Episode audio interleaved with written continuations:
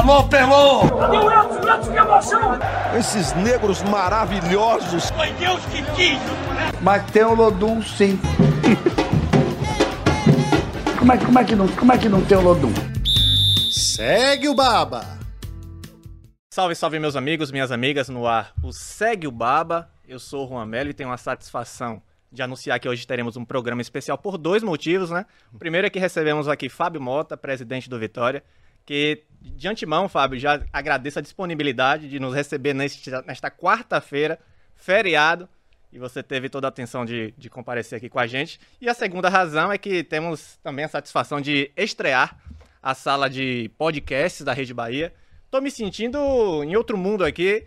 Tô, não tenho nem roupa para gravar esse podcast de hoje, mas seguimos. Fábio, muito obrigado pela participação. Seja bem-vindo ao Segue o Baba. Eu que agradeço. É, abraço a toda a nação rubro-negra. Parabéns pelo novo estúdio, pelo novo design. Se você precisar de uma camisa, eu te dou uma do Vitória. eu vim até com a camisa combinando com as cores do Segue o Baba, então eu tô até no, no já com farda da, desta edição. Pedro. O Vitória, o Vitória agora tem várias camisas. Acabamos de lançar uma, uma bela camisa. É, lançamos a, da, a, a, do Brasil, então dá para escolher, não tem dificuldade nenhuma. Temos camisa de gala, camisa de jogo, todo tipo. É só Aquela ir na loja lá. É, boa, hein? é só ir na loja lá do Salvador Shopping que você vai encontrar todo tipo de camisa. De fato, muito, muito bonita a última camisa lançada. Estou aqui com Pedro Tomé e Rafael Santana para essa edição. Pedro, Rafa, bom ter vocês novamente aqui. Fala galera, uma satisfação enorme, como você falou, né? Esses dois motivos aqui já tornam o podcast especial. Eu queria dizer o seguinte, né? Se a gente já né, com, assim, né, eu não, não vou ser aqui, não vou exercer a falsa modéstia, se a gente já fazia um trabalho de qualidade, agora nesse estúdio aqui, meu amigo, vai, a gente vai voar. A gente não corre mais o risco de Toguro entrar ao vivo no nosso podcast. Em pleno 2022, assim, já estão gravando o podcast do, pelo Zoom, né? Legal, que bom que a gente está aqui, que bom, espero que a gente consiga ter um material de qualidade e, acima de tudo, que Fábio traga aqui pelo menos umas duas contratações para o ano que vem. Ah, apesar da Vitória não estar tá podendo contratar, não sei que ele anuncie já aqui que pagou os 900 mil dólares de multa. Começamos tá, bem, hein? É, espero que a gente já tenha nesse nível aqui, porque o torcedor do Vitória está esperando isso. Relembrando que tem um tempo que a gente não fala sobre isso, porque a gente está durante a temporada toda. torcedor de futebol gosta mais de contratação do que de futebol. A filosofia do podcast é essa. Então, você vai ter que falar de contratação aqui para poder dar audiência e voltar a ter, e para ter a, a, a repercussão que deve ter. Pois é, eu já quero aproveitar mesmo, Fábio, já fique à vontade para falar sobre esse planejamento para 2023. O Pedro falou sobre as punições né, da FIFA, o Vitória está tá punido por conta de dívidas, tanto com a, em relação à contratação do Jordi Caicedo, em relação do Walter Bowl. Como é que está essa situação? Bom, são duas coisas diferentes, né? Primeiro a gente renovou o contrato do Bussi, renovamos o contrato do diretor de futebol do Edgar e de toda a equipe do Bussi, os auxiliares. E eles estão trabalhando desde o final da Série C na montagem do elenco. Só para explicar para o torcedor e para o nosso telespectador, não é que o Vitória não pode contratar. O Vitória pode contratar, o Vitória não pode escrever. A próxima janela ser aberta é em janeiro. Então a gente tem até janeiro para pagar a dívida. Aí sim, o Vitória deve 910 mil dólares, deve 380 mil dólares ao Boca Juniors, não ao Walter Bo, porque você lembra quando eu assumi o clube há 11 meses atrás, é, eu paguei 1 milhão e 850 mil ao Walter Bo e nós tiramos o transfer ban, mas o Vitória deve é, ao Boca Juniors, então nós temos uma punição de 330 mil dólares com o Boca Juniors. E o Vitória deve não Jordi Caicedo. Quando eu assumi o clube também, eu parcelei a dívida do Jordi Caicedo. A gente paga 90 mil por mês ao jogador Jordi Caicedo. O Vitória deve à Universidade Católica do Equador, que é o dono do passe da Universidade do Jordi Caicedo, 580 mil dólares. Com relação à Universidade Católica, a gente vem conversando num bom diálogo. Já fizemos uma proposta de parcelamento. É, a Universidade Católica já sinalizou positivamente. A gente está nos trâmites finais, a gente espera até é, mais uma semana no máximo, está assinando esse parcelamento da Universidade Católica. A gente passa a pagar 50 mil dólares é, mensal, certo? E depois a gente tem uns intermediários de 150 mil dólares já no final. É, e aí a gente parcela a Universidade Católica e tira o transfer ban. Com relação ao Boca Juniors, a gente está tendo dificuldade, porque você sabe que no passado foi feito um acordo com o Boca Juniors, esse acordo não foi honrado pelas diretorias anteriores e o Boca Juniors só quer receber agora o valor à vista. O Vitória não tem esse valor à vista. Já fizemos três ou quatro propostas, não conseguimos diálogo. Nós vamos procurar, sexta-feira eu vou estar na CBF. Nós teremos uma reunião na CBF sobre direitos de arena e de TV, sendo que o contrato da Série B se expirou esse ano. E eu vou aproveitar o ensejo.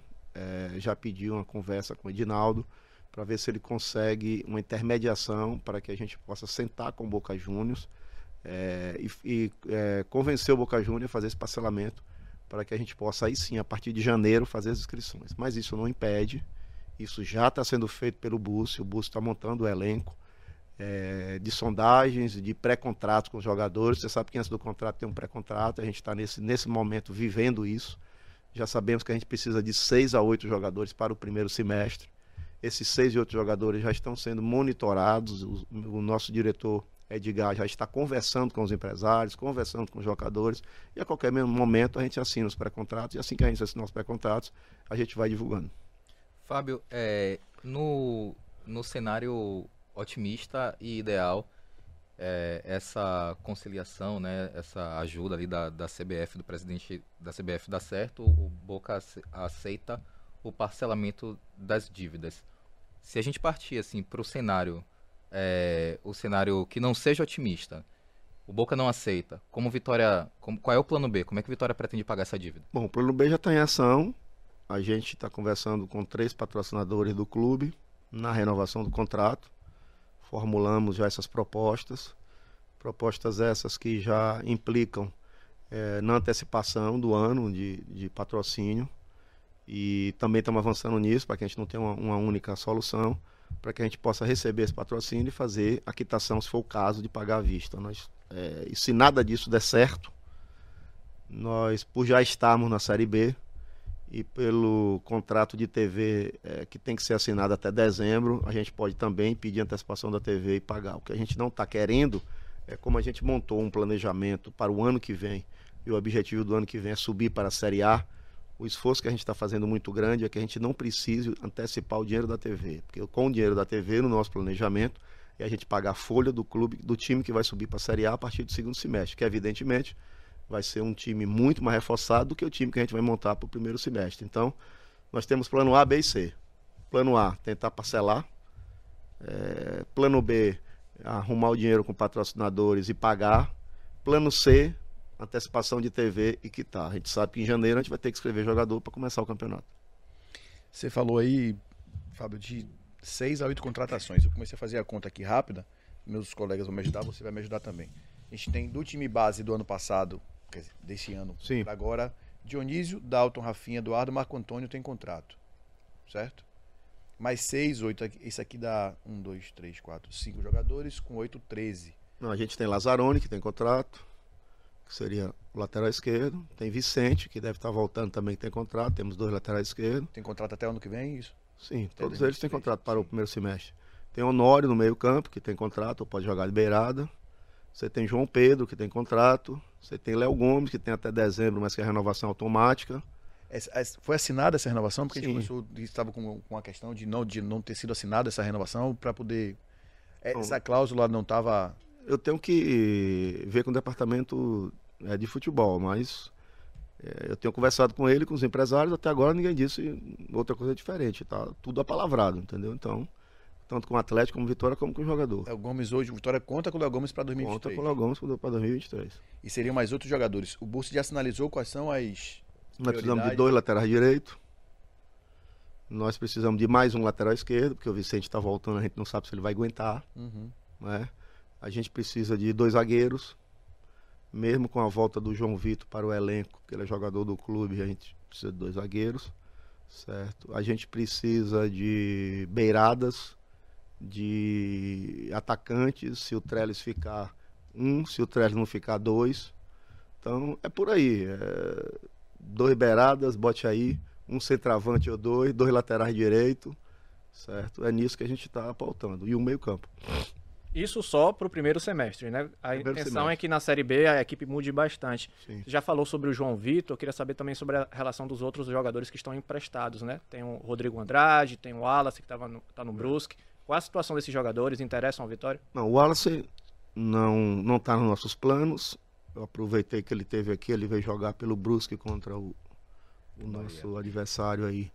E a gente é, e a gente conversou um pouco, é, ver se a gente faz um acordo para que o Vitória possa liberar o jogador e ele siga a vida dele, até porque o Vitória não tem condições de pagar o salário que ele ganha hoje, essa é a grande verdade, já não tinha antes e continua sem ter.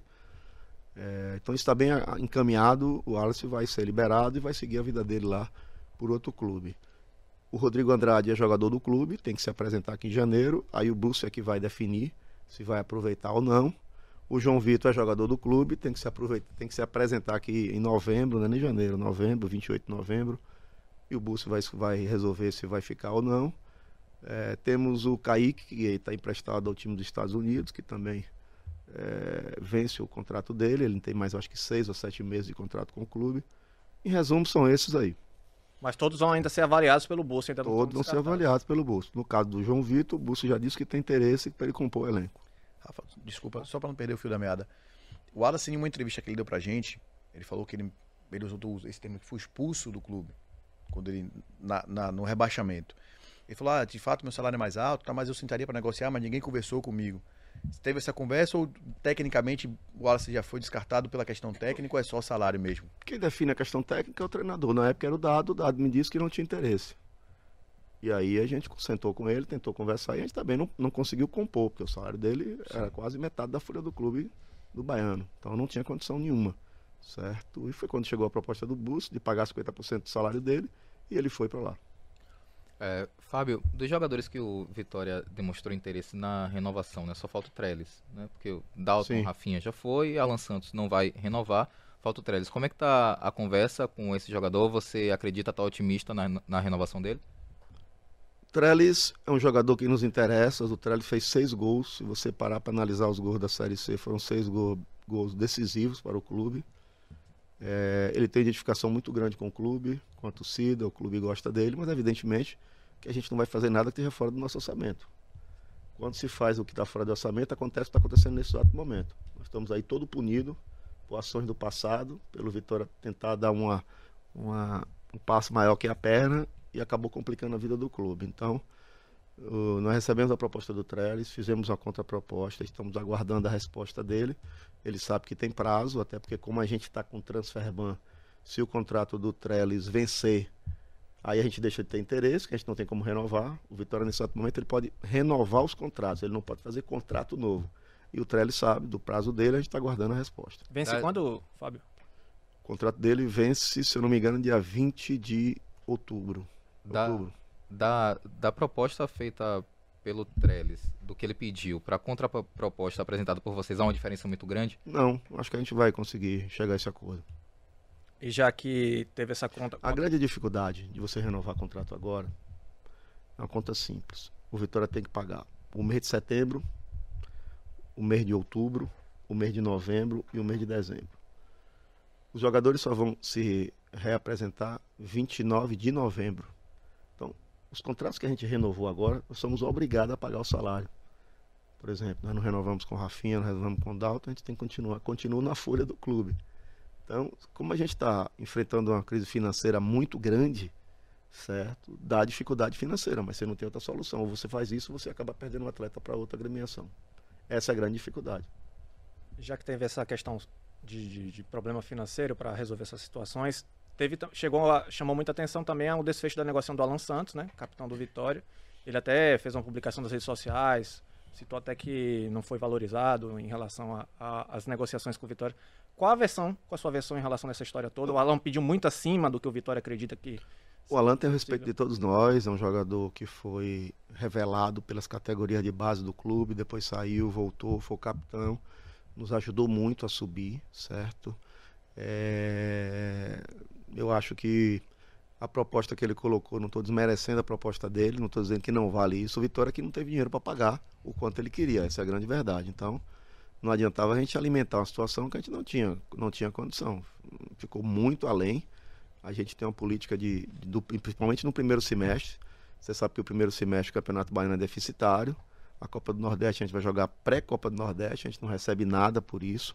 A Copa do Brasil a gente não vai receber a primeira cota, já vou lhe adiantar aqui de antemão, porque a primeira cota da Copa do Brasil já está bloqueada por uma ação trabalhista é, daquele atacante que hoje está no ABC, o Alisson. O Alisson O Alisson. já está lá bloqueado, a gente não vai receber esse recurso, certo? Então nós teremos um primeiro semestre muito difícil pela frente.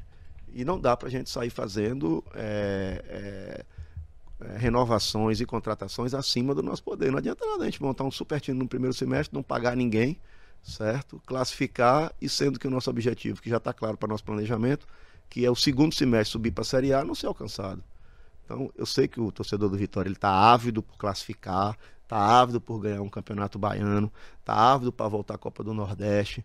Porém, tem que fazer a segunda, a seguinte análise. Nós estávamos a- até a- na Série C até ontem, certo? Receita de Série B a gente só vai ter o ano que vem, no segundo semestre. Se você monta como objetivo voltar para a Série A estando na Série B, só pelo fato de você voltar para a Série A, o seu orçamento sai de 7, que foi esse ano, certo? De 7 para 60 milhões. Com 60 milhões de dinheiro de TV e de placa de publicidade, é muito mais fácil você, no outro ano, ganhar o Baiano, ganhar a Copa do Nordeste e por aí vai. É uma coisa simples. Eu também sou torcedor como todos, eu também estou na mesma ansiedade. Mas não dá para a gente abraçar o mundo de uma vez só. O Vitória está num processo de reconstrução. Eu assumi o clube na sua pior crise da história, certo? Na Série C, devendo a duas pessoas, Deus e o mundo. Conseguimos fazer o, o equilíbrio financeiro do clube, tanto da parte fiscal como da parte administrativa, certo? Conseguimos é, é, é, nem só dar conservação ao patrimônio, como ampliar o patrimônio. Fizemos prédio para base, recuperamos gramados, concentração, fizemos arquibancadas que hoje eu estou acabando de vir lá. Nós estamos tendo jogo sub-17, sub-15, futebol feminino, enfim, é todo um processo de reconstrução. Então ninguém espere que o Vitória vai começar janeiro com um super time que vai ser líder nas competições do primeiro semestre. O nosso objetivo é subir para a Série A. Então a gente pensa em usar o dinheiro da Série B para subir para a Série A. Então nós teremos dias difíceis do ponto de vista eh, financeiro. Vai, vamos ter que usar muita criatividade, muita relação, certo? Buscar patrocinadores novos para que a gente sobreviva e chegue forte na Série B. Mas só para ficar bem claro aqui, presidente, então a- a- não há chance mais de renovação com o Alan Santos, estão encerradas as negociações. né? Foram encerradas as negociações. Ficou muito distante do que o Vitória propôs e a gente encerrou, até porque, eh, além de ficar longe de distante financeiramente do clube, a gente vai ter a volta de mais um zagueiro, que é o João Vitor, que o Bussi quer no elenco. Essa, essa, eu entendo, acho que o torcedor também entende essa conta da, do primeiro semestre ser menos custoso, um time menor e maior no segundo, por causa do objetivo e tal. Mas me preocupa, particularmente, é assistir o que a gente assistiu nos últimos anos no Vitória. Eu fiz as contas aqui. 2018 para cá, a Vitória fez 139 contratações em cinco temporadas. 26 em 2018, 37 em 2019. Em 2019 tem que ter um asterisco aqui porque foi começou com o Ricardo Davi terminou com o Paulo Carneiro. 23 em 2020, 21 em 2021 e 32 jogadores esse ano agora. É muito jogador, Falta de planejamento. é isso. Você não consegue é, montar e dar certo se você não tem planejamento. Se você partir do dia que eu assumi para cá, eu assumi o clube e tinha 14 dias para montar um time. Eu não tinha nem time para jogar o baiano. Você lembra que o time da Série C acabou o contrato, foi embora todo mundo, eu assumi o clube sem um time. Não tinha 11 jogadores para jogar o baiano, a não ser que você pegasse os jogadores da divisão de base. Por que isso? Falta de planejamento do passado. Então agora a gente está tentando fazer diferente. Nós temos todo o planejamento montado. Que é que eu falei para você? A gente vai contratar de 6 a 8. Por quê? Porque a gente tem uma base. Certo? Você não vai começar do zero. Agora você tem eh, jogadores que, pelo menos para o primeiro semestre, não estou falando do segundo semestre. O segundo semestre é outra história. É outro time, vamos dizer assim. Eu entendo que o Marco Antônio tem chance de ser titular, o Eduardo tem chance de ser titular, o Dionísio tem chance de ser titular, o Dal tem chance de titular, o Rafinha tem chance de titular. Já falei cinco aqui, que eu acho como torcedor que tem chance de ser titular, certo? O Lazzaroni, eu acho que tem chance de titular, seis. Então você precisa contratar cinco ou seis para montar a equipe do primeiro semestre. O, o que me preocupa é quando você fala que não espere resultado nesse primeiro semestre. Mas vai o que acontece, o que está acontecendo nesses últimos anos, Vitória nem sequer passa para a semifinal do Campeonato Baiano. Ó, mas vamos o resultado esportivo começa a causar uma pressão na torcida para que você monte um time muito melhor e ao invés de você montar oito, sei lá, você fala um, um razoável seria 20 jogadores contratados no ano, você vai para, sei lá, 30, porque você contrata 20 e poucos jogadores só para começar a Série B. E aí Vamos você vira uma bola de neve e você não consegue pagar essas contas, não consegue nunca ficar ajustadas, porque o resultado esportivo começa assim. porque Por mais que o Vitória fale, não, vou montar um super time no primeiro semestre.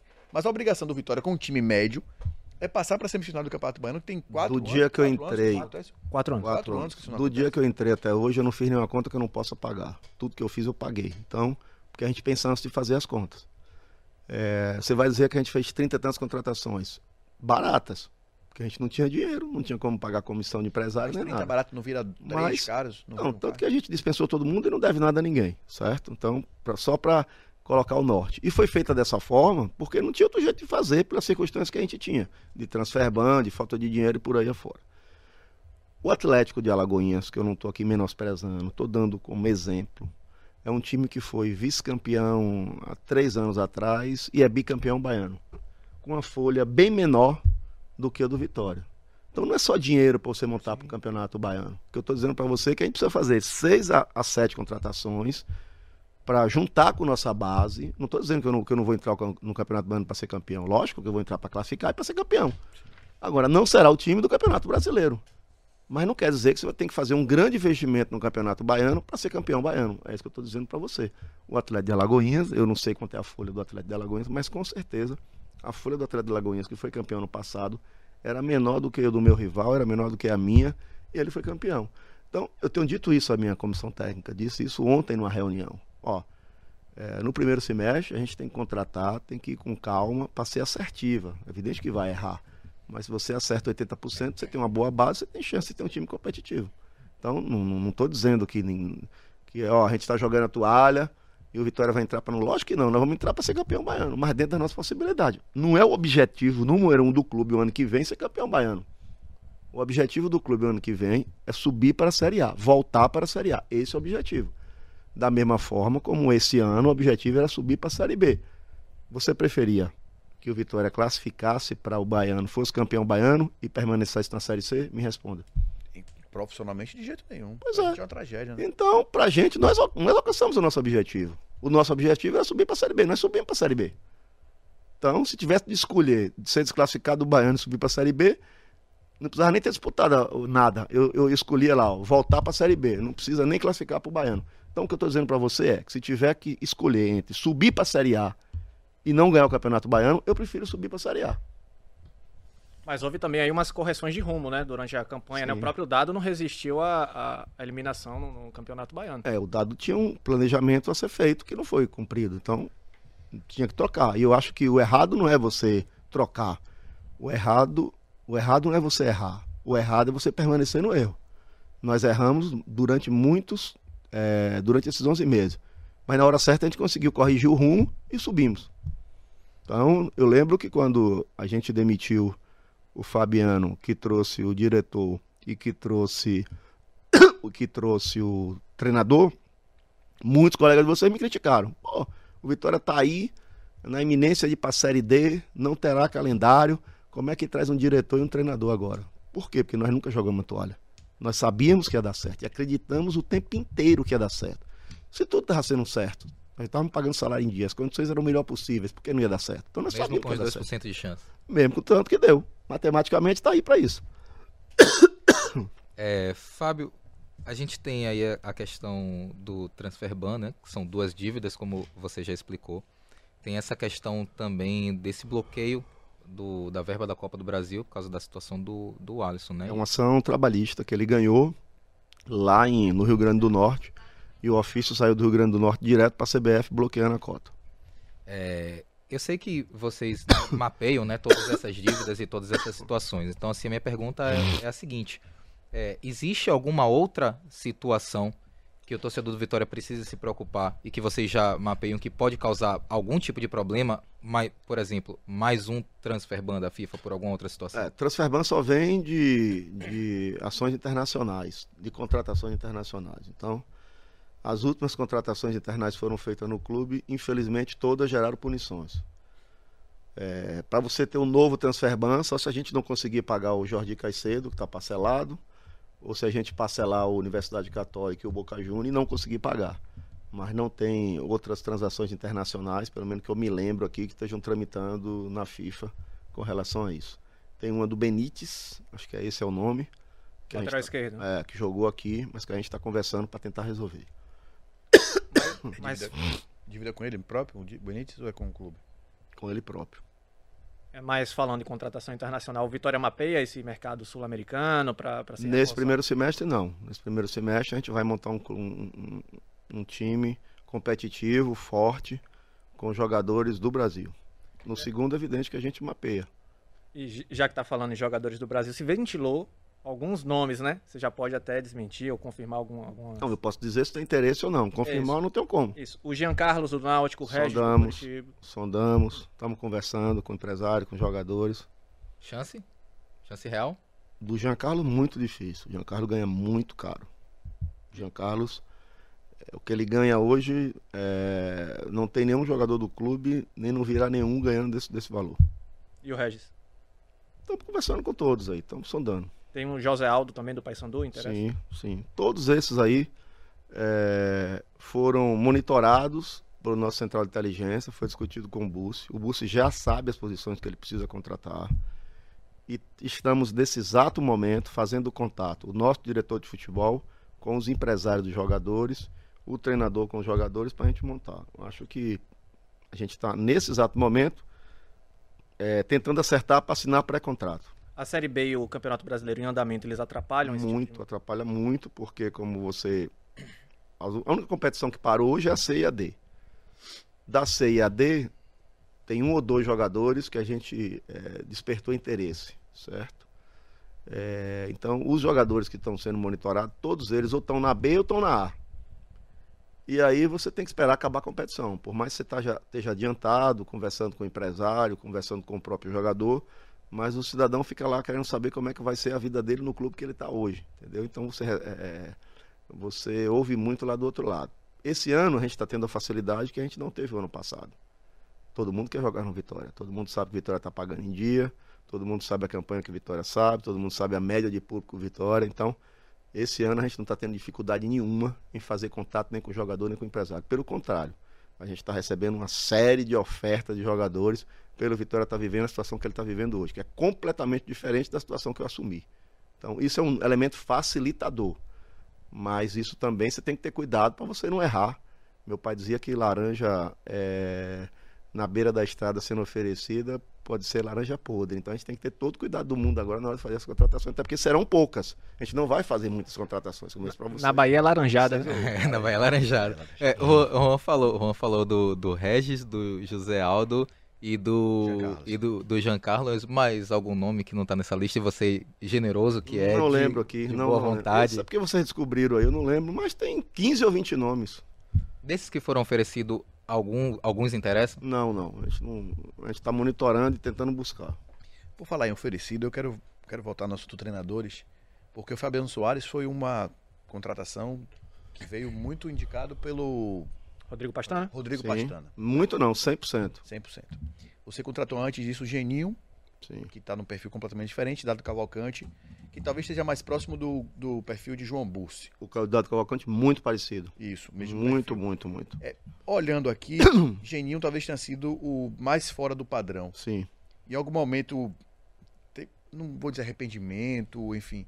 O que foi que levou a contratar o Geninho e o que foi que levou à demissão do Geninho, porque fugiu muito do padrão do- das, dos- das contratações do Vitória. Quatro jogos apenas, né? Também. Quando a gente começou a montar o elenco, naquele desespero lá de outubro, né, novembro, é, a gente consultou Geninho, certo?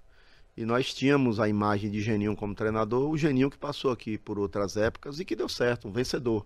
Salvou o clube de rebaixamento uma ou duas vezes, conseguiu acesso, certo? E era esse Geninho, a gente tentou, ele não queria mais trabalhar, assistimos, ficou aquela coisa toda. E chegamos à conclusão, numa reunião de diretoria, que nós tínhamos contratado o Dado, que era um, um treinador novo, com métodos diferentes, com modelo de trabalho completamente diferente, e que pelo fato do Dado, com esses métodos e com esse jeito, não ter, tido, não ter tido dado certo, nós iríamos voltar para o tradicional, o que a gente chama de arroz e, e feijão mesmo, é, que era tentar resgatar. Infelizmente, não deu certo, certo? É, E a gente corrigiu em tempo hábil. Chamamos o Geninho e disse, ó, não vai dar certo. Nós perdemos três jogos da Série C. Perdemos pro Floresta aqui, Botafogo, Os três primeiros jogos logo, né? Remo. E tomamos um- uma balaiada lá do Fortaleza. Fortaleza. E depois tomamos, perdemos o Fortaleza aqui de novo de 1 a 0 Então, é, a gente chegou à conclusão que não ia dar certo para o tipo de trabalho que a gente estava pretendendo fazer, que era o resgate do clube. Chegamos a um acordo de cavalheiros, de boa. Ele também entendeu que ele poderia não ajudar muito naquele momento. E aí foi quando a gente partiu para um outro projeto. Qual era o projeto? Ó, o projeto é que a gente traga um diretor de futebol e esse diretor de futebol ele traga consigo toda a comissão técnica. Foi quando a gente fez o contato com o Pastana. Pastana veio, trouxe o treinador, o preparador físico, montou a comissão técnica e montou uma base, que é a base que eu tenho que reconhecer, que foi que subiu para a Série B. Saiu daqui, foi para o Guarani. O Guarani tava, era a lanterna da Série B. Se salvou ontem. E ontem ele acabou, com o trabalho com o elenco dele, lá, acabou de salvar o Guarani. Então não tem o que falar de Pastana. É uma pessoa competente, que conhece um modelo de jogo, que conhece métodos, que conhece processos, que conhece protocolos, certo? E é, trouxe o Fabiano. O Fabiano saiu daqui com 50% de aproveitamento. Também não vou falar do Fabiano, certo? A maior dificuldade do Fabiano não eram os métodos dele. Continuo dizendo que ele é um excelente treinador. O maior problema do Fabiano era a forma de verbalização do que ele pensava, a comunicação dele. Eu ia chegar nesse ponto. Não, ele não conseguia explicar para o jogador o que estava na cabeça dele pela, pela, E pela nem pra questão. imprensa também. É isso, eu ia chegar Não? nesse ponto. Não é que ele, tanto assim que ele saiu daqui, já está lá no- na Liga Espanhola e já está empregado. Ele é reconhecido como um bom treinador. Agora, o português dele, por ele ter ficado muito tempo fora e a forma de expressão dele, ele não consegue passar para os jogadores. Teve, mas eu vou, eu vou além disso. Como foi que vocês receberam? Porque assim, a gente ouviu do Alan Santos que na demissão do Fabiano Soares, o elenco de si próprio partiu. Vamos sentar, vamos conversar todo mundo aqui, vamos quebrar o pau, quebrou o pau no meio do campo, todo mundo discutiu e tal. Antes disso, o Fabiano Soares tinha dito em entrevista coletiva, foi depois de uma derrota, acho que não foi, não sei se foi pro jogo de Volta Redonda, não lembro qual foi o jogo. Botafogo. Foi o jogo do Botafogo, ele falou que o time precisava ter mais briga, precisava ter mais. Como foi que vocês internamente viram aquilo? Porque nitidamente existia um problema de gestão de elenco, de gestão de grupo. Como Sim. foi que vocês receberam aquela. Como é que vocês enxergavam a gestão de elenco e, e como foi pra vocês? Principalmente aquela fala do o time precisa brigar mais. Eu acho que a gente teve uma virada de chave. A gente perdeu o jogo. Quando a gente perdeu, a gente estava bem próximo de brigar para, para, pelo rebaixamento. Acho que a gente chegou a estar entre os quatro ali, brigando da Série D. Nós aí fizemos um- uma série de ações. Primeiro, levamos um psicólogo para conversar com o elenco. Teve essa conversa com o psicólogo e o elenco para mostrar a potencialidade do elenco não estava sendo bem aproveitada, era muito coisa de, de cabeça mesmo, de postura da- dos jogadores. Comitantemente com isso, a gente levou as torcidas organizadas para fazer uma conversa com os jogadores. Foi lá a caravana, foi lá imbatíveis, tiveram uma conversa, os líderes da torcida organizada com o grupo. E o próprio grupo se reuniu entre si, certo? E lavaram a roupa-chuva. Junto com isso, nós montamos uma, uma ação arrojada de premiação. Tanto das vitórias Bicho, né? como dos empates, como uma premiação, tanto para classificar como para ser campeão. Então, eu acho que foi uma. Antes daquele momento não havia ou era menor? Não, era uma coisa que era, era risória, era uma coisa que era bem. bem é, não é que não havia, sempre houve, mas não com a necessidade que a gente tinha, porque a gente passou a ter necessidade vital, certo? E as circunstâncias fez com que a gente mudasse esse tipo de política. Então, nós montamos. Nada acontece por acaso. Para que o Vitória eh, conseguisse o êxito de subir, nós montamos uma operação de guerra. Essa é a verdade. Uma operação de guerra que consistia em arrumar o dinheiro para pagar a folha em dia, arrumar o dinheiro para pagar bicho, que aí as pessoas ficaram brincando que tinha áudio meu pedindo um Pix, é verdade. Eu pedi Pix a todos os rubro-negros que eu conhecia, empresários, deputados. Não ficou ninguém que eu não tenha pedido. Os abnegadas? Todos, pedi a todo mundo e a gente deve ter pago aí, sem exagero, uns 600 mil reais de bicho. O Vitória não pagou nada disso. Foi, a grande maioria foi na base do pedido mesmo, de um, de outro. Aliás, a Bet Nacional deu um, deu um pedaço. É, acho que a Selen também deu um pedaço. É, e na base de todos. A gente recebeu Pix de 10 reais a 100 mil reais para pagar bicho. Então, é, os salários continuaram em dias, as condições continuaram em dias. Eu acho que, juntando tudo isso, certo? E com uma coisa que eu acredito muito, que é fé em Deus, não escondo isso de ninguém, minha fé é inabalável, e eu acredito a tudo que aconteceu no clube a uma força superior, uma força divina que fez com que acontecesse. Se não fosse isso, nós não estaríamos aqui na Série B. Nós classificamos em todo sacrifício na última rodada da Série B, certo? E subimos na última rodada da fase final da Série B. Foi muito sacrifício, foi muita união e o grupo se fechou. Depois de, desses episódios todos que aconteceram, e coincidiu isso com a chegada do Bussi. O Bussi chegou com um astral diferente, o Bussi era uma pessoa que já conhecia o Vitória, passou cinco anos pelo clube nas categorias de base, foi campeão da Copa do Brasil com o Sub-17. Ou seja, o Bussi também já conhecia muitos jogadores do elenco do clube que trabalharam com ele nas categorias inferiores, certo? Um método completamente diferente do Bussi de ser. Aquela coisa dele que eu aprendi muito com ele, apesar dele ser mais novo do que eu, que é o dia a dia. Você não, você não conseguia sentar com o Bussi para planejar duas partidas, você planejava a partida daquele dia certo? E eu acho que isso deu certo. É, o elenco se uniu em torno do Bus, ele é um grande comandante. Os, o, o, ele conseguiu se comunicar. Eu acho que o Bus ele conseguiu extrair o máximo de cada jogador para subir para a Série B. Eu não vou dizer para você que o Vitória era o melhor dos quatro times do grupo. Posso até admitir que poderia ser até o mais inferior. Mas poucos tiveram força de vontade, resignação certo? E focar no objetivo do que o Vitória. O Vitória subiu por isso. E, evidentemente, além disso tudo, nós tivemos a coisa que ninguém tem: a nossa torcida. A nossa torcida pegou o Vitória e carregou para a Série B. O que a torcida do Vitória fez esse ano é coisa inexplicável. Você está na Série C com 16 mil é, média de público. O Vitória hoje, você pegar lá a média de público do Brasil, de todas as séries, o Vitória está entre as 10 maiores torcidas de todas as séries, de média de público. Então, é, a torcida abraçou o projeto de reconstrução que nós montamos.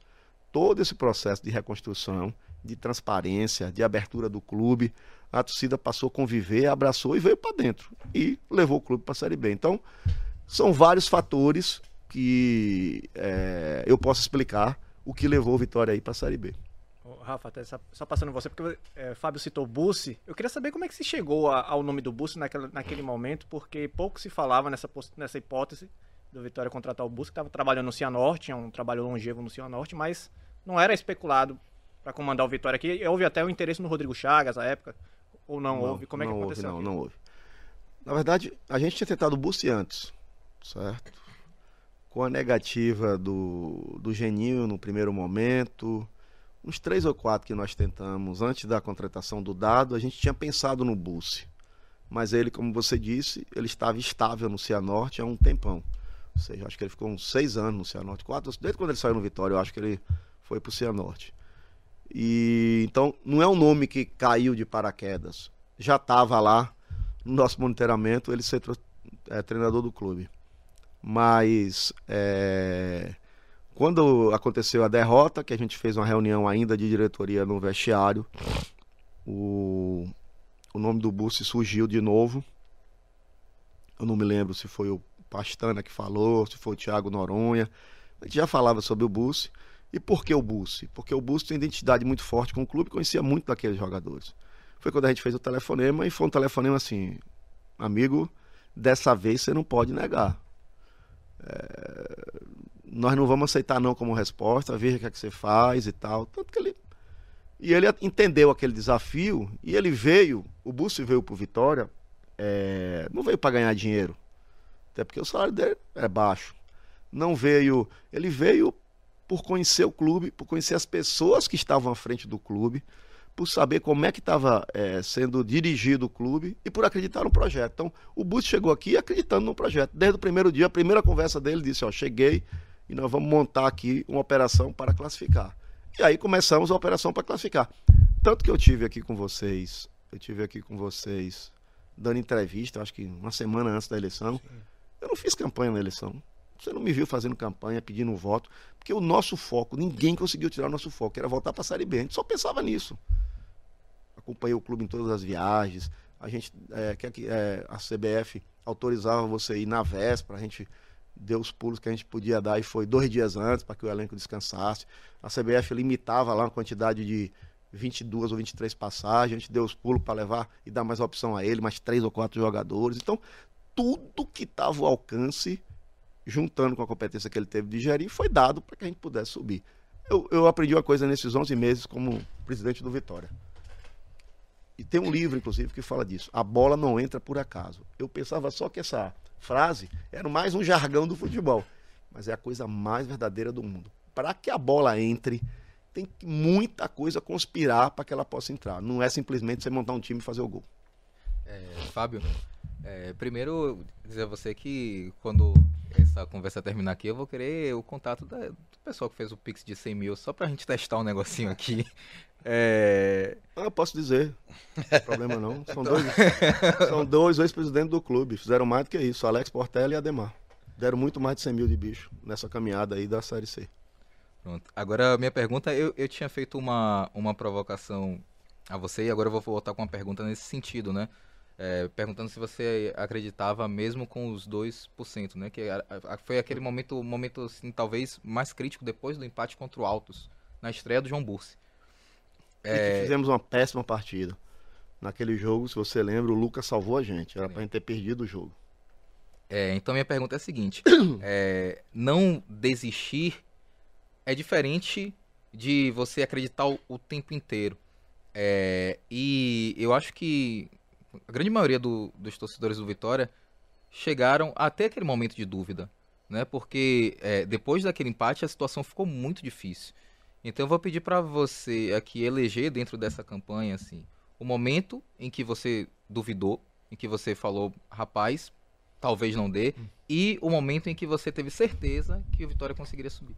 Olha lá, que isso aí, a revelação é forte.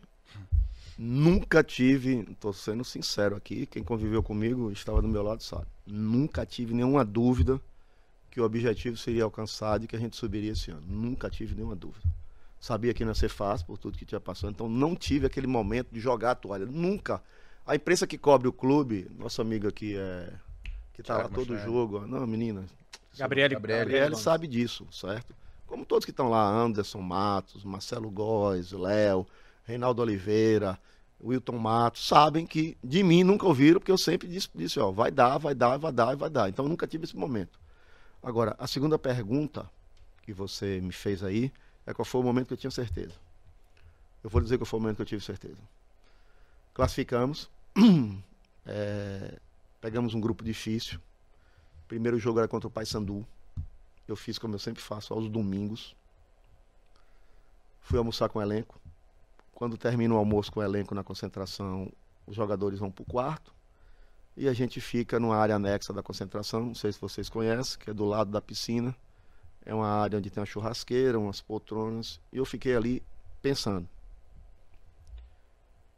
Naquele momento, me veio assim uma, uma, uma força diferente. E eu olhei para o lado e vi uma imagem. Uma imagem forte de um frade vestido de preto com um crucifixo no peito. E da partir daquele momento, eu tinha certeza, aqui ó, eu tinha certeza que o Vitória ia voltar para a Série B. Fomos para a partida, jogamos mal pra caramba contra o Paysandu. Rodrigão entra, faltando 10 minutos e faz o gol de 1 a 0. Aí eu tinha certeza que ia subir, não tinha mais dúvida nenhuma. Esse fraude Então- era real ou um- quê? essa imagem que você viu era Não, real aí- ou algo que aí se fica- projetou? na- Não, eu a imagem que eu vi dentro da minha crença, dentro da minha fé, cada uma tem a sua, todo mundo tem direito de acreditar e não, para mim foi super real. Certo? Para mim foi super real. Cada um tem sua crença. O cara pode estar lá brincando, para mim isso é coisa séria, certo? E para mim foi uma revelação que eu tinha certeza que ia subir. Deixa eu ir para um assunto que eu acho que. Vou vou lhe dar uma provocada. Você citou o livro aí, A Bola Não Entra Por Acaso. Por um acaso, Uhum. o autor do, do livro chama-se Ferran Soriano, Uhum. que é CEO do Grupo City, que acabou de comprar, vai tá em trâmite ainda, mas vai ser a SAF do Bahia. Boa sorte para eles. Eu Você. continuo cara na minha associação. Existe uma. Vai existir, obviamente, uma pressão. Você já falou aqui que o primeiro semestre vai ser de ajustes que você, você tá pensando no segundo semestre. Obviamente que o Bahia, sendo o Bahia, a gente tá falando de Bahia City, não vai ser, né? Porque o Bahia já, está no contrato, não vai mudar de nome. Mas vamos dizer que popularmente, que o Bahia City, como o torcedor está falando, o time dos, dos sheiks árabes, é, a torcida vai querer bater esse time. Eu Acho que o Bahia vai ser o time a ser batido, talvez, no próximo ano, enfim, por toda a mídia que teve, principalmente agora no Nordeste, enfim. Essa pressão não faz com que você se sinta um pouquinho mais. Faz com que a riva- a rivalidade fique um pouquinho mais exacerbada, que você busque vencer, até poder dar aquela resposta atravessada, que eu sei que você gosta de dar de vez em quando. Não, eu nunca perdi um Bavi até agora, tô invicto. Então, primeiro que eu não me preocupo com a vida do vizinho, me preocupo com a minha vida. A vida do vizinho deixa ele tocar lá. Mas pode ter certeza que será. é, eu não sei, não me interesso pelo tipo de negócio que falam. É lá o tamanho, o vulto, o que é que está se montando, deixando de montar. Meu time vai ser competitivo do jeito que ele tiver. Certo? E meu time ganhar disso tudo que você está dizendo vai ser muito mais gratificante do que ganhar no mesmo nível. Então, não tenho essa dificuldade, não. Eu vou lhe responder o seguinte: eu não é que eu seja contra a SAF, eu não sou contra a SAF. Eu nunca disse a ninguém que eu sou contra a SAF. Eu acho que a SAF tem um momento de acontecer, certo? O Vitória vive uma crise financeira eh, de maior grau da sua história. Nós equacionamos até aqui toda a parte fiscal. Se a gente fosse pensar em SAF, antes da minha chegada no clube, pode ter certeza que o valor do clube era muito inferior do que é hoje. Primeiro, que o clube devia 117 milhões de INSS e de Receita Federal retido. A gente conseguiu enquadrar e aderimos ao, ao, ao programa especial do governo federal. Tivemos um desconto de 57 milhões. Hoje a gente deve 59. A gente, além de ter feito o parcelamento dos 59, a gente conseguiu que o dinheiro da Timania, alô, torcedor rubro-negro, aposto no Vitória na Timania, seja o remunerador desse débito. Então, um avanço muito grande. A gente conseguiu resolver as, as execuções fiscais de CMS. A Justiça do Trabalho a gente parcelou, FGTS a gente parcelou. Então, tudo isso que eu quero lhe pra mostrar. De quanto é a dívida do Vitória hoje? Hoje a dívida do Global. Vitória deve estar em torno de 150 milhões. Então, mas que é uns 150 milhões, se você tiver 50 em mão, você paga ela toda. Entendeu? Então, o Vitória deve ser um dos clubes que menos deve no país. Estou falando dos grandes clubes. Então, o que eu quero mostrar para você é o seguinte.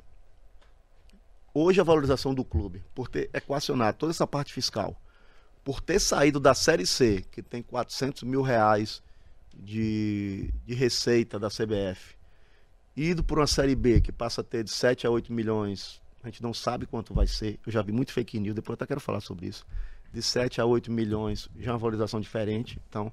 Se o Vitória fosse virar SAF na Série C, devendo o que estava devendo, sem nenhuma certidão, iria virar SAF por qualquer, qualquer bagatela.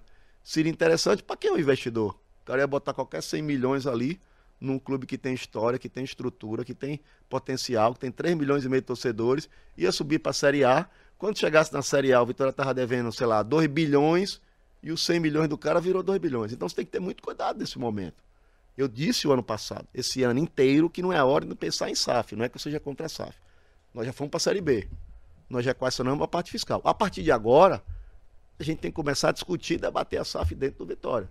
Primeiro, certo, a gente precisa ter um estudo real de uma empresa idônea que mostre qual a real dívida do clube, se realmente o caminho para o Vitória é uma SAF, porque é diferente aí do rival, certo? O Vitória tem um patrimônio imobiliário muito grande. São quase 500 mil metros quadrados dentro de Salvador, com uma valorização completamente diferente, certo? Então, de repente, esse estudo pode dizer que ao invés do Vitória virar uma SAF, ele pode virar um fundo imobiliário. O que é um fundo imobiliário? Você arrendar as áreas ou você vender as áreas, certo? Para que você fique, por exemplo, Essas áreas é o, é o- o complexo do Barradão ali? você tem muitas áreas ali que não são aproveitadas. Vou lhe dar um exemplo aqui, que não precisa ir longe não. Você dá uma pesquisada aí. O ABC há 20 anos atrás estava completamente falido, certo? Ele tinha um monte de área. Ele hoje recebe aluguel das áreas inteiras que foram construídas prédio, que é o sustento do ABC, e ainda fez o estádio. Então, você tem que pensar primeiro, ter um estudo, para o estudo remeter que decisão você tem que tomar. Na minha vida privada, na minha vida pública, eu nunca tomei nenhuma decisão sem embasamento técnico. Eu acredito muito nisso. Então, qualquer discussão de SAF, qualquer discussão qual o caminho que Vitória deve levar, tem que ser munido de documentos técnicos. E esse documento nós vamos ter. Estamos preparando para ter esses documentos, para que a gente aí sim vá ao conselho primeiro, mostre ao conselho, debate com o conselho, depois para a Assembleia Geral de Acionistas ou de, de sócios, para que todos nós cheguemos essa decisão. Não pode ser decisão do presidente, da diretoria, tem que ser decisão de todos. Mas houve alguma, alguma procura, Fábio? Alguma sondagem? Sim, algum várias procuras. Fomos procuradas pelas maiores instituições do país, é, interesse no Vitória. As intermediadoras, né? Não, elas direto. E tal. Elas direto, não tem negócio de intermediadora não. Fomos procurados diretamente. Discutimos, debatemos e falei para elas o que eu estou falando aqui para vocês. Que 200 milhões não resolvia a vida do Vitória. 200 milhões você paga dívida e aí?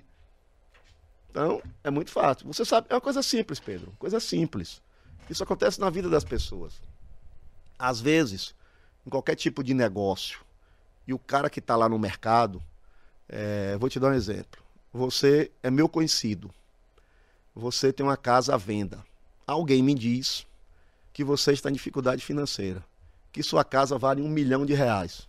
Aí eu, querendo me aproveitar, viro para você e digo: você quer 200 mil na sua casa? E você, na necessidade, no desespero, para tentar resolver um negócio que vale um milhão, você quer vender por 200. Então, quem procurou Vitória foi, procurou nessas dessas bases.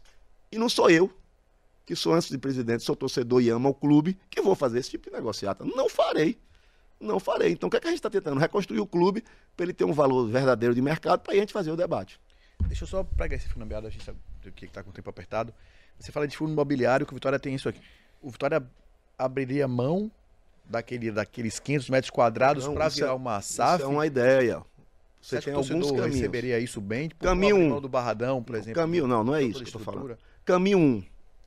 Caminho 1 um virar SAF. O que é virar uma SAF? Você vendeu o clube, Sim, o departamento de futebol. você vende o departamento de futebol, você passa a receber 20% da receita para pagar a dívida e o clube passa a ter um dono. E o cara vai gerir lá o futebol do clube e você gere o patrimônio. Caminho 2. Estudar, não estou dizendo que é um fundo imobiliário, estudar para ver se o caminho do Vitória não pode ser um fundo imobiliário. É isso. Em sendo. Em sendo fundo imobiliário, o Vitória tem áreas, Vitória tem áreas, áreas essas é, escrituradas, livre desimpedidas, dentro do complexo, que essas áreas podem ser arrendadas, certo? E o, o, o, o arrecadado dessa, desse arrendamento vem para o clube para o clube se reestruturar. Quais são essas áreas, por exemplo? Estacionamento? Não, você tem várias áreas no clube. Você tem várias áreas que não são aproveitáveis, que você não conhece a área do clube. O clube começa é, antes do estacionamento. Antes do estacionamento. Todo aquele terreno antes do estacionamento já é do Vitória. Então não mexeria em estacionamento, estádio, Não, centros de Não, treinamento? são áreas que hoje estão, que não estão aproveitadas e que são do Vitória. Mas não quer dizer que esse é o caminho. Estou dizendo que a gente precisa ter um estudo para ver qual, qual caminho a gente deve levar. A gente tem que ter diversos estudos para saber. Ou pode-se chegar à conclusão que nada disso é o certo. O certo é ter uma SA mesmo. Aí se volta a SA e vai se tocar pela SA. Então, é, o que não dá é a gente ficar aqui. Vamos jogar aqui um, um dado, opção 1 isso, opção 2, opção 3. Não dá. Tem que ter um estudo técnico embasado para que o estudo diga qual é o melhor caminho para Vitória. Depois disso, em toda a transparência do mundo, você levar para o Conselho Deliberativo, mostrar as propostas, debater, discutir e tomar a decisão. Pode-se chegar à conclusão, certo? Que eu acho que essa eh, seria melhor para todo mundo, que o Vitória não precisa nada disso, que o Vitória consiga subir para a Série A. Se você sobe para a Série A, você já passa a ter 60 milhões só de, de, de campeonato Mas você consegue? Você acha que dá para competir na só, Série A? só de campeonato, só de campeonato brasileiro. Aí sua cota da Copa do Brasil, ela já aumenta, porque seu ranking aumenta automaticamente. Se a cota do Vitória já é 500, vamos dar um exemplo, e a do Atlético Mineiro é um milhão e meio na primeira fase, é porque meu ranking está menor. Quando eu subo para a Série A, eu vou para o ranking, eu já igualo, certo? Aí a Copa do Nordeste da mesma, do mesmo jeito. Então, a Série A é a sobrevivência do clube. Mas com 60 milhões, vamos fazer um paralelo direto aqui com o Bahia, que tá aqui do lado, é o vizinho. Sim, mas Você não vou- olha a vida do vizinho, mas a gente Eu olha. não quero saber lá a vida do Bahia, Bahia não, não tem nada a com- ver como o Bahia é Bahia administrado, como não é. 220 milhões. Mas são cada São números. É, são números. 220 milhões de orçamento. O Vitória com 60. Você acha que o Bahia consegue competir na Série A? O Atlético de? Alagoinhas teve uma folha de 150 mil e tem, e a- e tem três vezes que ele chega à final e duas vezes é campeão baiano. baiano não é Eu quero dizer que não é só grana, é forma de gestão. Não é só grana, é forma de gestão. que a gestão consegue diminuir esse, essa diferença? Eu acho que a 160 gestão assertiva, com planejamento, consegue diminuir. É evidente. Não adianta você subir para a Série A e não ficar na Série A. Só que o Vitória tem uma coisa que poucos clubes do Brasil têm, que chama-se a divisão de base. Todo o nosso projeto está calcado na divisão de base. Só para recordar aqui, quando a gente chegou no clube, até a bolsa dos jogadores da base, que é uma bolsa que os jogadores da base tinha cinco meses que não se pagava. Os jogadores tomavam sopa de, de, de batata de manhã, uma, uma, uma, uma proteína só durante o dia. A base Vitória hoje é outra. É evidente que os resultados esportivos demoram um pouco para acontecer. Mas hoje você tem bolsa em dia. Nós implantamos a iniciação. Quando a gente chegou lá, começava em sub-14, hoje começa em sub-9. Então a gente já tem a divisão de base do clube começando em sub-9, indo até o sub-20, certo? Nós melhoramos as condições muitas, por exemplo, os três campos lá de cima, reformamos os três, reformamos o alambrado, fizemos um prédio inteiro lá em cima para a base. Hoje você tem vestiário masculino, vestiário feminino, sala de máquina de gelo, sala de observação, o andar de cima é só de área de, observação. Estamos concluindo a drenagem dos campos, é, que- não é só simplesmente você sair fazendo peneira e botar jogador lá. Se você botar em campo ruim, o cara não consegue render, certo? Nós reformamos o nosso CT profissional, fizemos um estádio no nosso CT profissional. Eu estou vindo de lá, tivemos lá agora a quarta de final do Sub-15, Sub-17.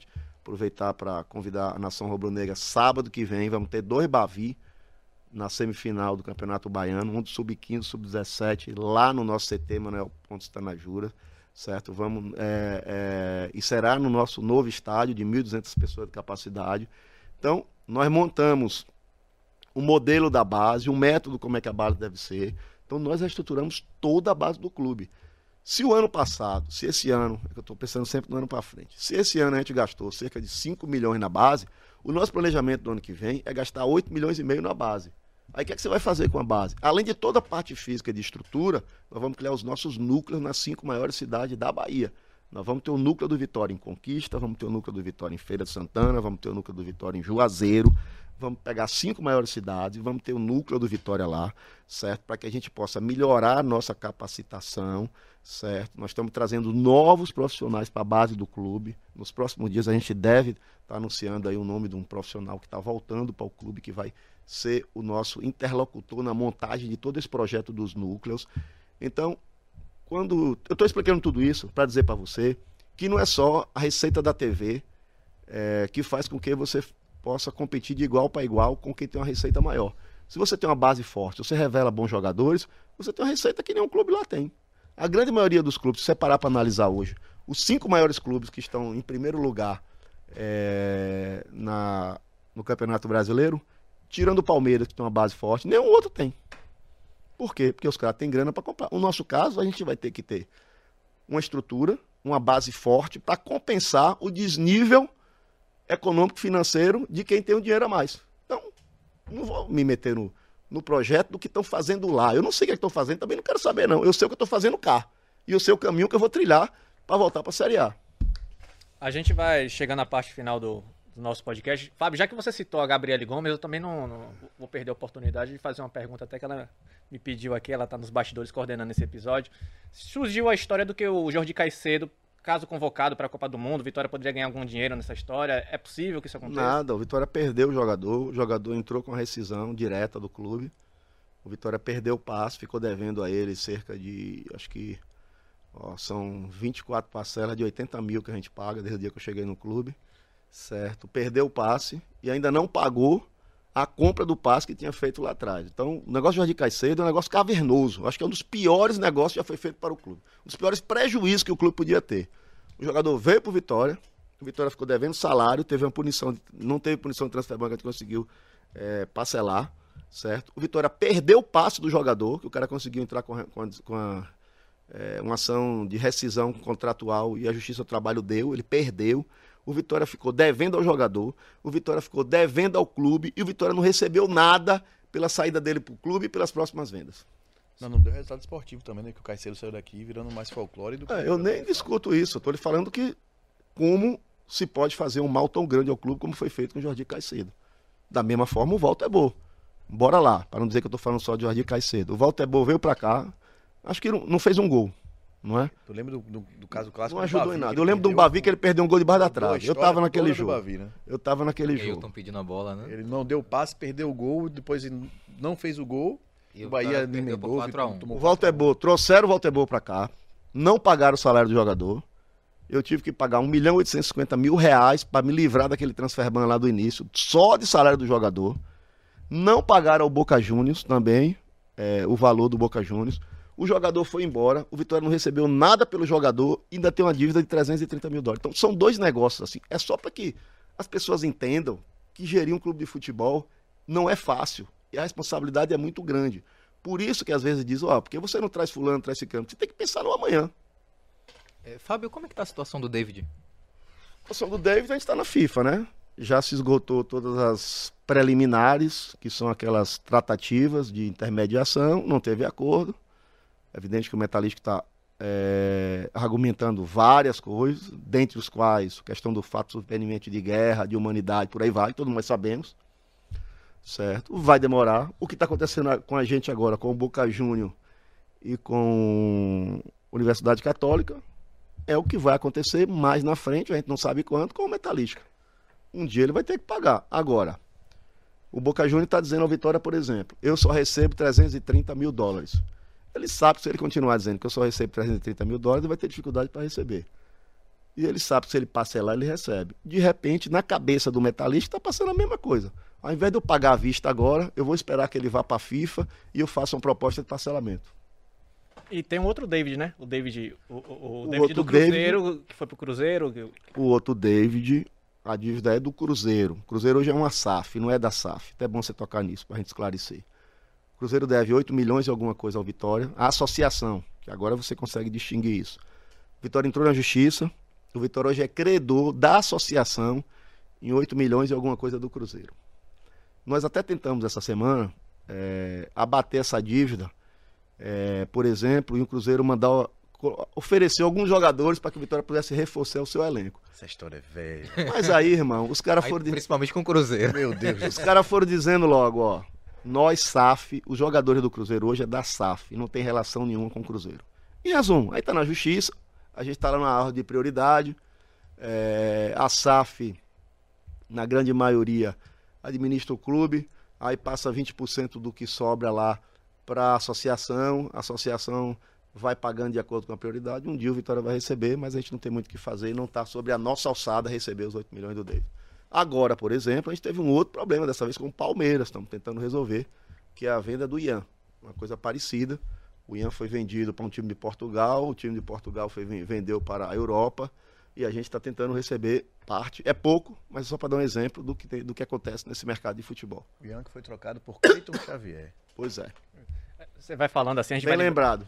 a gente vai lembrando de jogadores, né, de casos específicos. Eu lembrei agora do Luan, o Luan, Luan, Silva. Silva. Como é a situação do Luan no- com o Vitória? O Luan o Vitória emprestou ao Palmeiras. O Luan se lesionou, certo? Não jogou. O Luan está nesse exato momento discutindo o acordo dele de rescisão com o Palmeiras. E o Vitória está aguardando esse desfecho. Assim que concluir o acordo, ele tem contrato com o Vitória. Ele vai ser reexaminado pelo clube. Se ele tiver apto, ele vai ser incorporado. Que bom se ele tiver apto para nos ajudar na Série B. Se não tiver, vai seguir o procedimento normal do clube, eh, INSS, por aí vai. É, o staff dele já disse que ele estava plenamente recuperado. Então, o Vitória ainda guarda isso aí? Estão aguardando. Queria fazer pelo menos da minha parte a última pergunta. Não tem como não entrar. Você falou que boa parte dos bichos foram pagos por dois ex-presidentes do Vitória. E acho que é uma grandes, grandes questões, apesar da, da torcida ter voltado, os sócios, né? Não toda a torcida, mas os sócios terem voltado na sua chapa. A política do Vitória vai conseguir avançar, vai parar de depender em algum momento dos cardeais. E mais do que isso, o Vitória consegue ficar pacificado nesse período que você tem enquanto na gestão, na Pô, sua gestão. Eu tive 67% dos votos. Eu acho que é uma votação expressiva, certo? Que me dão autonomia e que me autorizam a seguir o que eu venho fazendo no clube. O que eu disse para você e continuo dizendo é que hoje não tem interferência de ninguém no clube. O clube é gerido por mim, como presidente, com minha equipe de trabalho, que vai desde o Djalma como diretor de patrimônio, o, Dia, o Tiago Noronha como diretor é, da base, é, o Eduardo e o Dilson na parte jurídica. Nós montamos uma equipe, o Mari Ferrari lá no, no Remo, parabéns, fomos campeão baiano, voltamos a ser campeão baiano de Remo. O Augusto no basquete, parabéns, fomos campeão do Nordeste lá no basquete, certo? Ou seja, eu montei uma equipe de trabalho, a qual eu sou o coordenador dessa equipe de trabalho e as ações são feitas disso. Agora, irmão, na situação que o clube se encontra, o clube não pode fechar a porta para ajuda, seja lá de quem for e seja quem for o torcedor. Se a gente não tivesse arrecadado mais de 500 mil reais de bichos e não tivesse pagado os bichos, será que a gente estava na Série B? Eu, não, eu acho que a questão do Eu não posso é receber bicho, um bicho, é telefonema, política, né? seja lá de quem for, para dizer que quer ofertar tanto para dar o bicho, eu dizer que eu não vou receber. Não tem, não tem razão para isso acontecer. Mas... Então o clube está aberto, seja lá para quem for. Quem quiser ajudar o Vitória, seja de corrente que for, seja da Frente Popular, vamos supor, seja da, da, da chapa que for, tá lá escancarado e aberto. Não tem dificuldade. O Vitória hoje é transparente, é aberto. Se você entrar no site do clube, você consegue ver todos os números do clube, todos. Balanço, balancete, dívida, tudo que você me perguntou aqui da parte financeira do clube, tá lá certo? Então não tem, estão aberto para ajuda de todo mundo, até porque sozinho a gente não consegue. Qual é a minha função agora? Agora não, que eu nem assumi. Eu ainda estou presidente do mandato do mandato que eu assumi anteriormente. Que na verdade só para dizer aqui que eu não fui reeleito. Certo? Reeleito. Eu não fui reeleito. Eu fui eleito agora presidente do clube. E até então eu estava presidente em função do afastamento do vice, do afastamento definitivo do presidente. Agora eu fui eleito presidente do Vitória, certo? Então, o que eu quero dizer é que é, a minha função agora é pacificar. E eu vou trabalhar 24 horas para pacificar. Porque a questão política no Vitória atrapalha muito. E não é pouco, não, muito. Acho que poucos clubes do Brasil têm uma questão política tão acirrada como o Vitória. Você parar para analisar, nos últimos sete anos foram sete presidentes. Então, é, não dá mais ou você torce por vitória, ou você torce por vitória. Você não tem outra solução. Nós chegamos numa situação que todo mundo tem que torcer por vitória, independente de você não gostar. Muitas das pessoas podem não gostar de mim, mas tem que gostar do Vitória. Não tem obrigação de gostar de mim. Certo? Mas do Vitória, eu acho que o Vitória tem que estar acima de qualquer coisa. Tem que estar acima do presidente, tem que estar acima do, da, da, da imprensa esportiva. O Vitória é maior do que tudo isso. Todos nós vamos passar. E o Vitória vai continuar. Tanto assim que ele tem mais de 100 anos. E muitos passaram pelo Vitória. Então, se, se, você disser que apelo você pode fazer, o apelo que eu posso fazer é que agora está na hora de todo mundo se juntar. Certo? Seja de que frente, de que chapa for, seja de onde for, se quiser fazer parte da próxima diretoria, está aberto. Certo? Se quiser, aberto para qualquer coisa. Certo? Os que perderam, se quiserem vir para dentro do clube para ajudar a gerir o clube, está aberto. Certo? É, não, não, tem, eu, eu não ganhei eleição, não negociei nada com ninguém, não ofereci emprego para ninguém, não dei cargo para ninguém. Então, eu tenho a liberdade, a partir de janeiro do ano que vem, quando começa meu mandato, de montar uma equipe no clube multidisciplinar com todos que quiserem fazer parte de um projeto, de sequência desse projeto de reconstrução. Não permite de exercer o cargo de presidente pelo qual eu fui eleito. Rainha da Inglaterra eu não serei nunca. Beleza. Nós vamos encerrando esta edição, Fábio. A gente não só trouxe você no feriado, como te segurou por mais de uma hora aqui. Pois é. Pois é. é, é agradeço demais a participação. Acabei de perder o, a partida de futebol feminino que está tendo lá em, em, em, ação disso. Tá vendo aí? É o, o Cego Baba te prendendo aqui. Elas vão entender. É. Obrigado pela participação, Fábio. Sinta-se à vontade para voltar aqui mais vezes. Eu que agradeço. Um abraço a toda a nação rubro-negra. Fazer um apelo a você que está vendo, a audiência é muito grande. Você que é torcedor do Vitória, que ainda não se associou. O Vitória precisa muito de você. Entre no site do clube, se associe, dê sequência a esse trabalho que a gente vem fazendo de reconstrução. Sozinho ninguém consegue sair do lugar nenhum. E o Vitória só vai conseguir voltar à elite do futebol brasileiro se a torcida continuar abraçando. E uma das formas de abraçar, principalmente desse fim de ano, é você virar sócio do Esporte Clube Vitória. Nós não temos mais jogos a fazer, nós não temos mais rendas a receber e a gente tem aí um, um buraco de 6 milhões fora a dívida do Transferbanco para pagar até dezembro. É, Pedro, Rafa, estreamos bem essa sala de podcast bem, da, da Rede Bahia. Bem, estreamos bem. Só faltou, só faltou que é o primeiro jogador que vai ser contratado, que já deve estar próximo. Só tá faltou bem isso. próximo. Tá aí. palavrado, falta se dar o pré-contrato. Aí, vem de onde? Vamos guardar aí. não, não tinha maneira melhor de terminar, né? Valeu, Pedro, Rafa, Fábio, muito obrigado, até a próxima. Valeu, gente, um abraço. Alô, Pelô! Cadê o Edson? Edson, que emoção! Esses negros maravilhosos. Foi Deus que quis, né? Mas tem o Lodum sim. como, é, como, é que não, como é que não tem o Lodum? Segue o Baba.